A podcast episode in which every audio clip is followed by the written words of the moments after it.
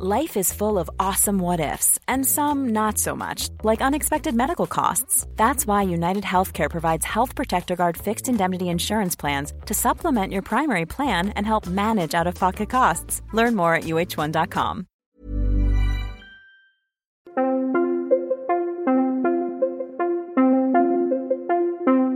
Bonjour, je suis François Reinhardt et je vais vous présenter un nouvel épisode des Histoires inattendues, un podcast de l'Obs qui vous raconte l'histoire autrement.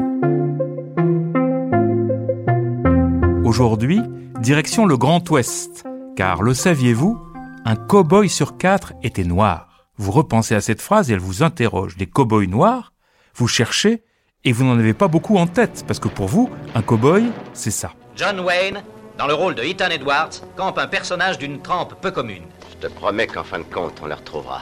Voici le récit des actions de cet homme implacable qui ne connaît point le repos. Un cow-boy, c'est donc quelqu'un qui ressemble à John Wayne, que l'on vient d'entendre dans La prisonnière du désert, un film de 1956 de John Ford, un des maîtres du genre. Un cow-boy, c'est le type sévèrement burné qui dort avec son chapeau, son cheval et sa Winchester.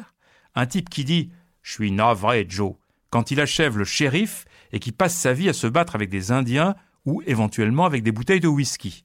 Un cow-boy, c'est un type forcément blanc, puisque dans les films qui le célèbrent, sauf exception rare et récente, vous ne l'avez connu que comme ça. Le problème, c'est que le cinéma, une fois de plus, n'a pas grand rapport avec la réalité historique. Montons donc sur notre Mustang, remontons les pistes de l'histoire, et pour comprendre notre phrase de départ, cherchons d'abord à savoir qui étaient vraiment ces fameux cow-boys. Dans nos têtes, ils appartiennent à une sorte d'éternité américaine. Pas du tout. Leur histoire s'inscrit au contraire dans une période très courte.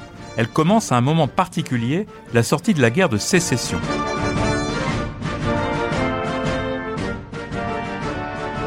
Après sa victoire, le Nord connaît un boom économique spectaculaire et les populations des grandes villes de la côte Est, comme Boston, comme New York, commencent à se lasser de manger du porc, une viande de pauvre, pour lui préférer le bœuf.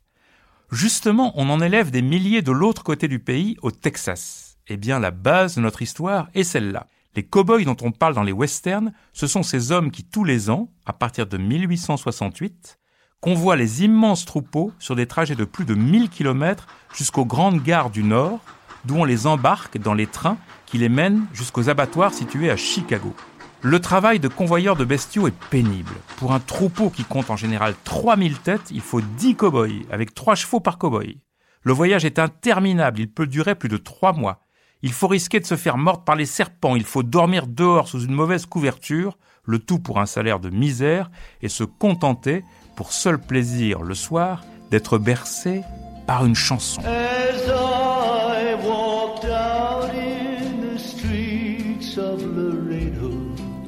Qui sont donc les hommes qui acceptent une telle épreuve? Ceux qui sont au bas de l'échelle sociale, les métis, les Mexicains, parfois des Indiens, et les Noirs. Nous y voilà. Pour eux aussi, évidemment, la vie vient d'être bouleversée par la guerre de sécession. La victoire du Nord a enfin débouché sur l'abolition de l'esclavage. Mais dans les États du Sud, où commence à sévir le Ku Klux Klan, ils sont toujours victimes du pire racisme. Beaucoup cherchent alors à partir plus à l'ouest, dans des États comme le Kansas ou le Colorado, où on permet à ceux qui veulent, sans distinction de couleur, d'acheter une petite terre. Les plus chanceux en trouvent, les autres prennent les boulots qu'ils trouvent, comme ceux qui consistent à convoyer le bétail. À la fin du 19e siècle, le fait de voir des cow-boys noirs est une évidence. Mais, dans les années 1890, la densification du réseau ferroviaire va rendre inutiles ces grandes transhumances. On n'a plus besoin de cow-boys convoyeurs. Leur âge d'or aura duré 30 ans, leur légende peut naître. Elle commence grâce à des hommes politiques, comme le nationaliste Theodore Roosevelt, un lointain cousin de Franklin Roosevelt, qui fait du cow-boy viril, individualiste, courageux, le type même du héros américain. Elle commence surtout grâce à des shows à grand spectacle.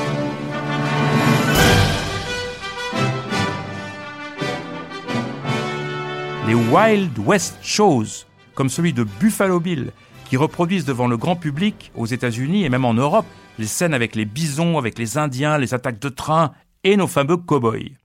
Bientôt, le cinéma reprend le filon en inventant le genre du western avec ses codes particuliers. Pour Hollywood, il est hors de question de montrer des métis, des Mexicains ou surtout des Noirs courageux, virils, armés.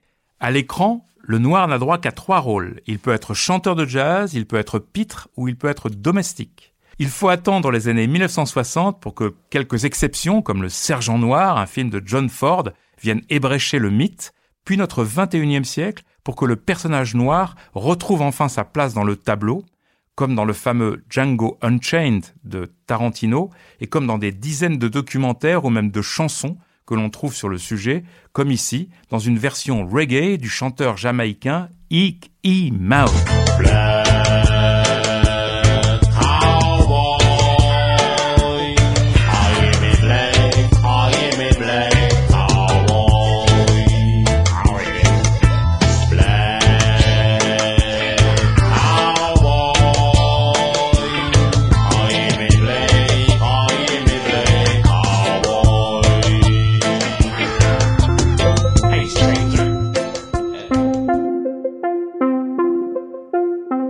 Ce podcast a été monté par Londaz, musique Godmode, réalisation Julien Bouisset, direction éditoriale Mathieu Aron.